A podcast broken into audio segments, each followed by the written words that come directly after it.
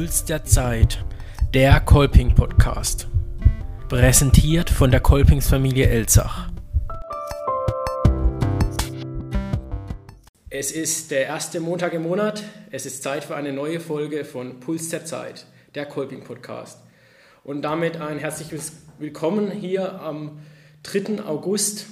Ich befinde mich heute in Emmendingen, in den Räumlichkeiten der Seelsorgereinheit Emmendingen-Täningen bei dem frisch gekürten Pastoralreferenten Joel Perrin. Auch für dich, Shui, herzlich willkommen bei unserem Podcast.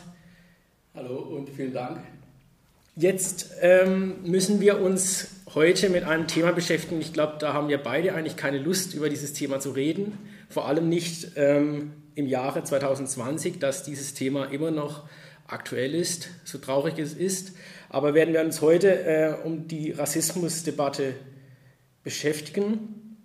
Angefangen hat es ja mit dieser Black Lives Matter äh, Aktion beziehungsweise mit George Floyd äh, in den USA. Und ähm, viele, die dich jetzt nicht kennen, fragen sich sicher, warum ähm, mache ich das mit Joel Perrin? Und ähm, jetzt würde ich dich kurz vorstellen für alle Zuhörer, die dich nicht kennen. Du bist in Deutschland geboren, in Winden im Elstal aufgewachsen, hast dein Abi gemacht, bist dann nach Südafrika und äh, danach dein Theologiestudium beendet und bist jetzt Pastoralreferent in Emmendingen. Das hört sich jetzt alles mal ganz normal an. Warum ähm, hat er einen Beitrag zu Rassismus? Jedoch hast du einen familiären Background, ähm, der in Afrika liegt, nämlich dein Vater kommt aus Eritrea. Und du hast mir gesagt im Vorgespräch, dass er als Jugendlicher schon nach Deutschland kam. Und deine Mama kommt auch aus deinem Heimat Dorf Niederwinden. Genau, so sieht's aus. Ähm, hattest du ähm, irgendwelche Verbindungen schon zu deinem Vater nach Eritrea? Also, ähm, der lebt ja hier ähm, in Oberwinden, um genau zu sein. Ähm, ich war schon mal dort, äh, einmal. Ansonsten Großverwandtschaft habe ich dort eigentlich nimmer. Ähm, so die nächste nahe Verwandtschaft war noch meine Uroma, die ist aber vor glaube, zwei, drei Jahren verstorben. Und ähm, der Rest der Verwandtschaft, also Onkels, Tanten und so weiter, leben eigentlich alle äh, in Europa. Also die meisten in Deutschland oder in Schweden. Genau. Jetzt ähm, muss ich als, ich würde mich mal sagen, ähm, weißer, privilegierter Deutscher äh, mit diesem Thema immer ein bisschen schwierig, vor allem wenn es darum geht, wie man einen Mensch mit dunkler Hautfarbe beschreibt. Was würdest du sagen, was ist so ein Begriff, beziehungsweise wie so beschreibt man, also zum Beispiel Schwarzer wird ja nicht von jedem so akzeptiert, was ähm, oder was maximal pigmentiert, ich weiß nicht, was alles für Begrifflichkeiten gibt. Was für dich so der Begriff, wo du dich mit anfreunden würdest, ohne dass man da schon direkt am Anfang in ein Fettnäpfchen tritt? Ja, das ist eine gute Frage, weil ich mir diese Frage selber gar nicht stellen. Ähm, also wenn ich andere Menschen beschreibe, beschreibe ich die, also wenn ich jetzt dich so vor mir sehe, beschreibe ich dich ja nicht als, ähm, als Weißer mit ähm, seitlich gekürzten Haaren beispielsweise. Deswegen tue ich mich immer schwer mit dieser Frage. Ähm, Wäre viel spannender, wenn du mir erzählst, wie du mich beschreiben würdest. Okay, das ist, bewegt sich schon in eine falsche Richtung, das Gespräch, aber ich versuche jetzt mal. Ähm, ich glaube, ich habe ähm, in Amerika nennt man ja oft die, die Afro-Amerikaner. Ich glaube, ich finde Afrodeutscher ähm, wird eigentlich ganz gut passen. Einmal dieser afrikanische Hintergrund, diese eher dunklere Hauttyp und das Weiße als, sag ich mal, europäischer Hauttyp. So können wir uns so auf Afrodeutscher oder ist es dir? Also für mich wäre das irgendwie unpassend, weil okay ich mich eigentlich als ganz normaler Deutscher sehe. Ähm, also es geht jetzt eher um die, die Beschreibung von deinem Aussehen. Okay, für, die, Aussehen für die Hörer, die jetzt... Afrodeutscher. Ja, es ist ganz spannend, weil ich glaube, ein Afrikaner wird eher denken, ich bin äh, Inder oder Araber. Wobei ich habe zwei Jahre in Mannheim gearbeitet, da haben die ganzen, äh, also ich bin dann beim türkischen Viertel dort in der Innenstadt, dachten alle, ich bin, ich bin Türke. Deswegen äh, kannst du echt nicht sagen, wie man mich okay. beschreiben würde. Dann ähm, nehmen wir das mal jetzt so hin und ähm, aufgrund jetzt, äh, wir haben jetzt schon ein bisschen um dein Aussehen ein bisschen geredet, Äh, wurdest du schon mal gefragt, ähm, wo du herkommst? Äh, ziemlich oft. Also das ist so, so eine der Fragen, die mich äh, ziemlich oft, äh, ja, die ich oft gefragt werde. Also woher kommst du? Das ist so die Standardfrage, die man mir oft stellt, wenn man mich nicht kennt. Genau. Dann versuche ich kurz meinen äh, Hintergrund zu erklären. Also ich sage dann meistens, ja, irgendwie, ähm, je nachdem, wo ich bin, Freiburg, Elstal, wie auch immer. Und dann kommt natürlich meistens die nächste Frage, ja, nee, wirklich, so äh, ursprünglich. Und dann erkläre ich kurz, ja, also ich bin geboren in Freiburg und bin dann ähm, in Elzach eigentlich aufgewachsen, bis ich 14 war, kam dann nach Niederwinden, bis ich 18 war und bin dann irgendwann und dann so, ja, nee, aber wirklich, also ursprünglich. Und äh, dann sage ich halt, dass mein Vater aus Eritrea ist und meine Mutter aus Niederwinden. Stört dich das? Ähm, stört mich das? Manchmal. Es stört mich, wenn, wenn es Menschen sind, die ich, also die mir schon so eine Grundskepsis entgegenbringen. Das äh, gibt es manchmal, ne? das muss ich irgendwie. Ähm, ich hatte es neulich erst, da war ich auf einer Geburtstagsfeier ähm, und da war irgendwie so, habe ich halt irgendwie vom Nachbar irgendwie so jemanden kennengelernt und der mich diese Frage gefragt hat und der mir auch schon so argwöhnisch die ganze Zeit rüberkam. Und ähm, der immer so eine Grundskepsis im ganzen Gespräch mit mir hatte und dann stört mich das definitiv, ähm, also weil, weil der mich irgendwie klassifiziert. Also genau. es liegt eher an der Art, wie man, wie man fragt. Wie und wer ja. und warum auch. Ja. Also ähm, ist jetzt Interesse an meiner Person oder ist es eher so, mich in eine Kategorie zu stecken? Und das ja. merkt man eigentlich ganz, oder merke ich ganz schnell, ähm, genau. Jetzt habe ich mich vorher schon als, als äh, deutsche weiße Kartoffel beschrieben. Ähm, meinst du in Deutschland, du bezeichnest dich ja auch als Deutscher, habe ich mehr Privilegi Privilegien als du? Hm. Privilegien. Vielleicht nicht unbedingt Privilegien, weil ich doch davon ausgehe, dass wir hier alle die gleichen Chancen und Möglichkeiten haben. Ähm, mal abgesehen davon, dass es natürlich auch ähm, ja, viel mit, mit Bildung und Herkunft zu tun hat. Ähm, aber Privilegien vielleicht nicht unbedingt. Was ich aber schon glaube, dass, ähm, dass du als, wie du selber sagst, weiße Kartoffel ähm, eher in der Masse verschwindest. Also du musst dich nicht rechtfertigen für für dich selber, also für deine Person, für deine Herkunft, für wer du bist. Und da, ja gut, vielleicht ist es schon ein Privileg, dass du das nicht musst. Ich muss das, ich muss es eigentlich immer oder oft. Und damit, ähm, ja, bist du eher so auf einer, auf einer Gesamtebene und ich eher eins drunter.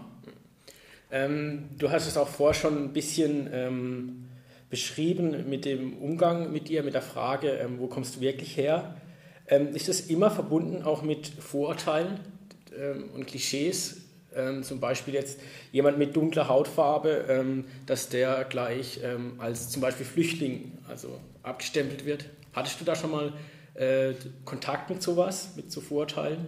Also es ist natürlich nicht immer so. Es gibt einfach ganz viele Menschen, die sich einfach dafür interessieren und das ist auch völlig in Ordnung und dann reden wir drüber und ich ähm, niemand, der das verschweigt oder ähm, der das irgendwie, äh, ja, der vergisst, dass er diesen, diese Wurzeln hat und die gehören einfach zu mir dazu. Ähm, aber natürlich, gerade wenn du es schon ansprichst, so in der, in der äh, Hochphase der, ähm, der Flüchtlingsdebatte, ähm, da war schon, da ist mir schon aufgefallen, dass es einen, einen, größeren Argwohn mir gegenüber gibt von fremden Menschen. Ich rede jetzt gar nicht von denen, die mich sowieso kennen. Ähm, beispielsweise, ähm, das war vor allem noch die Zeit, wo ich in Freiburg dann studiert habe, äh, wenn du irgendwie in der Straßenbahn sitzt oder in der Breisgau S-Bahn im Elstal, ähm, wie oft irgendwie ich böse Blicke bekommen habe oder mein Platz, der Platz neben mir leer blieb, während alle anderen äh, voll waren. Also das passiert einmal oder zweimal, aber das war tatsächlich so eine Art Regelmäßigkeit. Und da merke ich schon, dass sowas sehr präsent ist, auf jeden Fall. Ähm, hattest du da noch andere Erfahrungen aus deinem Alltag, was jetzt dieses Rassismusproblem äh, so beschreibt? Ähm, ja, also so dieses Bahnding ist typisch, das, was ich vorher gesagt habe, auch mit, mit diesem, woher kommst du wirklich? Als, als könnte man sich gar nicht vorstellen, dass ich tatsächlich ähm, ein Deutscher, bist, ein Deutscher bin. So. Ähm, der auch irgendwie nur einen deutschen Pass hat, by the way. Vermutlich noch deutscher als manchmal der, der fragt. genau. ähm, andere Beispiele, als Jugendlicher ganz oft, äh, wenn du Diskothe oder ich in Diskotheken wollte mit meinen Kumpels, ähm, also da, da, wie oft ich da abgewiesen wurde an der Tür, ähm, tatsächlich oft auch mit dieser direkten Begründung ähm, wegen meiner Hautfarbe. Also sagen dir die Türsteher offen ins Gesicht wegen deiner Hautfarbe. Ähm, meistens von, von Leuten, die selber irgendwie einen Migrationshintergrund mhm. haben. Ähm, das ist so ein Beispiel. Ein krasses Beispiel auch mal irgendwie, das war als Jugendlicher, da war ich irgendwie, also ich habe jemanden kennengelernt und äh, man hat sich ähm, dann irgendwann mehr als angefreundet und dann, als es aber ernst zu werden schien, hat sie mir dann eröffnet, dass ihre Mutter etwas gegen die Beziehung hätte, ähm, weil sie möchten, dass ihre Tochter mit einem äh, schwarzen Ausländer äh, zusammen ist. Also sowas passiert mir häufiger. Ähm, was ich auch krass finde, wenn mir jemand sagt, ich spreche sehr gutes Deutsch, ähm, dann fange ich meistens auch Dialektschnätze und dann gucke ich richtig blöd. okay. Ähm, du hast mir gesagt, du warst nach dem Abi in Südafrika. Was hast du da genau, genau ähm, gemacht? Da habe ich in einem Kinderheim für ähm, AIDS-Weisen Opfer von Gewalt gearbeitet. War das so eine ähm, Art FSJ oder? Genau, also so ein ähm, Ersatz für, ähm, genau, wie ein FSJ im Ausland, okay. genau. Und dann hast du mir in dem Zug auch noch erklärt, dass in Südafrika so ziemlich krass mit Rassismus äh, zu tun hattest? Äh, tatsächlich, ähm, weil man da schon merkt, dass Südafrika so ein krasses äh, drei Klassen oder äh, was ich eigentlich, den Begriff mag ich nicht, aber in dem Fall äh, drei Rassen äh, ist. Also es gibt die weiße privilegierte Oberschicht, ähm, dann gibt es die Colored People, ähm, zu denen auch ich gezählt wurde, also die irgendwie ähm, äh, ein Mix waren und es gab die Schwarzen, so die untere Klasse. Und tatsächlich war das in das, ich sag mal, in 80 Prozent der Fällen gefühlt, war es tatsächlich so, dass du wusstest, der Weiße ist reich, der Colored ist so Durchschnitts und äh, die Schwarzen sind an die Armen. Und das hat man auch in der Gesellschaft gespürt, wie man miteinander umgegangen ist ähm, und welche, welche Stellenwerte die einzelnen Menschen auch hatten. Ähm, ich habe vorher deinen Vater erwähnt, der als Jugendlicher schon nach Deutschland kam. Ja. Hat der von Rassismusproblemen ähm, oder Diskriminierung erzählt, als er nach Deutschland gekommen ist oder immer noch? Oder hat er das euch eher, eher verschwiegen? Tatsächlich war das irgendwie nie groß ein Thema. Also ich kann jetzt echt nicht sagen, dass das irgendwie, äh, also bestimmt, ähm, aber kann ich, ich kann jetzt keine okay. Beispiele nennen. Ähm, im Übrigen ist der meistens noch deutscher wie ich. ja, also, ja, ja. Okay. Ähm, der Grund, warum wir hier sitzen, ist ähm, George Floyd, dieses Video, das ähm, zu Massenprotesten in den USA geführt hat mit Polizeigewalt und der Rassismusproblematik, die eigentlich in den USA schon seit eigentlich jeher gibt und die auch bekannt ist in den USA, jetzt wieder neu aufgekocht ist. Mhm diese Black Lives Matters Aktion. Ähm, die, wie, was ist deine Meinung dazu? Ist das wirklich jetzt ähm, so ein, Umdenken in der Gesellschaft?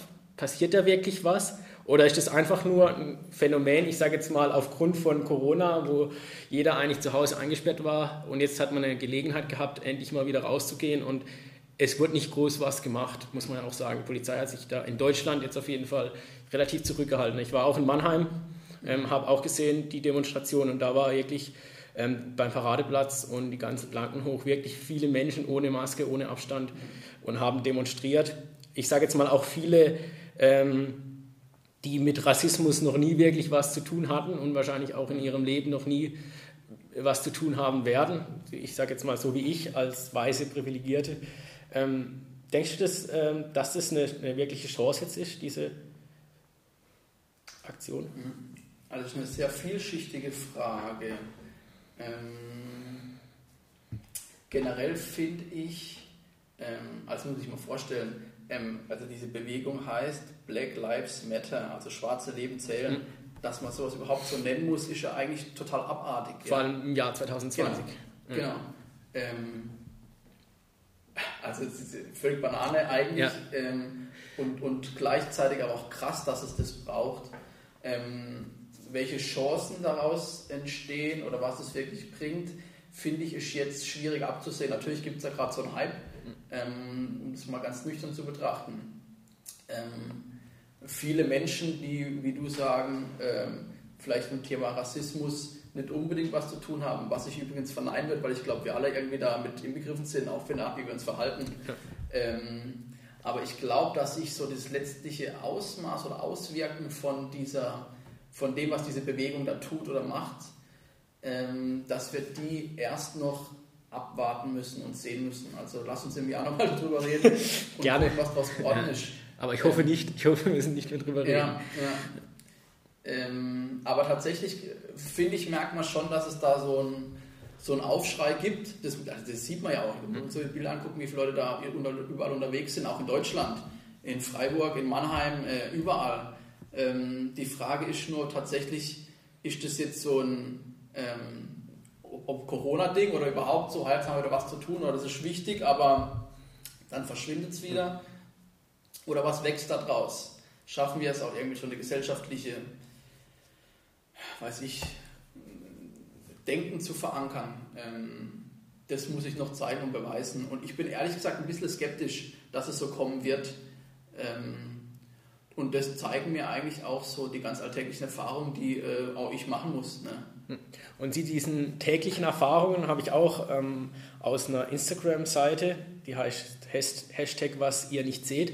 Mhm. Da werden auch so, ich sage jetzt mal den Begriff Alltagsrassismus ähm, Statements von Personen geschildert. Ich, ich lese einfach mal drei Stück vor. Ähm, mal schauen, ob du auch ähm, da direkt unterschreiben könntest. Ich bin beim Einkaufen auf dem Wochenmarkt. Da spricht mich ein alter, fremder Mann an und fragt, ob ich ihn nicht heiraten will. Ich bin ja hübsch und dann hätte ich ein Bleiberecht in Deutschland. Geschrieben von einer Person aus Ravensburg, schwarze Deutsche, die adoptiert wurde. Dann, geh zurück in dein Land, dich wollen wir hier nicht. Das war in Augsburg, Mutter weiß aus Deutschland und Vater dunkelhäutig aus Ghana. Und der letzte Satz, der es abschließt, war nur ein Witz, sei nicht so empfindlich. Mutter weiß aus Deutschland und Vater schwarz aus Mali. Ja, äh, ich glaube, ich ähm, würde ich jetzt sagen, der letzte Satz ist so ein klassischer Satz, oder? Bei uns im Alltag, ja. wenn man irgendwas sagt, ja, war doch nicht so gemeint. Ja, definitiv. Also das kommt natürlich ziemlich oft vor und ähm, ja, natürlich, also da brauchen wir gar nicht drum rumreden. Viele Freunde machen da auch mal einen Witz drüber, ne?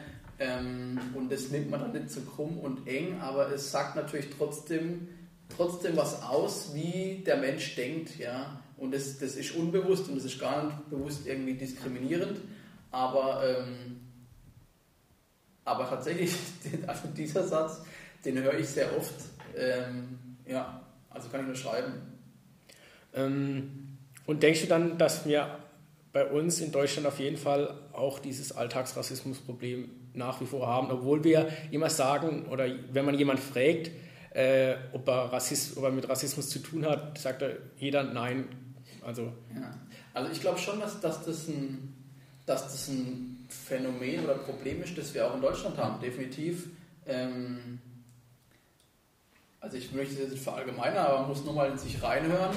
Ähm, können ja mal die Zuhörerinnen und Zuhörer machen und sich überlegen, äh, sie treffen nämlich auf der Straße, äh, weiß ich, jemand mit einer weißen Hautfarbe und mit einer anderen Hautfarbe und überlegt mal, was ihm für Gedanken in den Kopf kommen. Das muss gar nichts Böses sein. Aber ähm, einfach nur mal die Gedanken sich anzugucken. Und dann glaube ich, dass das größte Problem ist, das wir eigentlich haben, dass ähm, wir eben sagen, dass Rassismus uns nichts angeht. Ähm, weil das führt oft dazu, und das erlebe ich auch, ähm, dass wir uns dann rausziehen aus Situationen, in denen tatsächlich sowas passiert. Also ähm, ist mir auch schon passiert, dass irgendwie den zweiten Satz, den du vorher genannt hast, äh, geh doch dahin, verpiss dich in dein Land, aus dem du kommst. Das hat man mir schon unzählige Male gesagt. Ich muss dann immer ein bisschen schmunzeln, auch wenn es sehr traurig ist. Mhm. Ähm, aber da gab es auch ganz oft das Beispiel, dass die Menschen, die dann drumherum stehen, überhaupt nicht reagiert haben. Ja? Und dann kann man natürlich sagen, ähm, Also das ist so, so ein bewusstes Überhören eigentlich von dem, was da passiert. Und genau deswegen, glaube ich, haben wir auch hier ein Problem. Nicht, dass jeder als Rassist auftritt, aber wenn ich bei sowas, wenn ich sowas mitkriege und mich da rausziehe, dann haben wir ein Problem gesellschaftliches.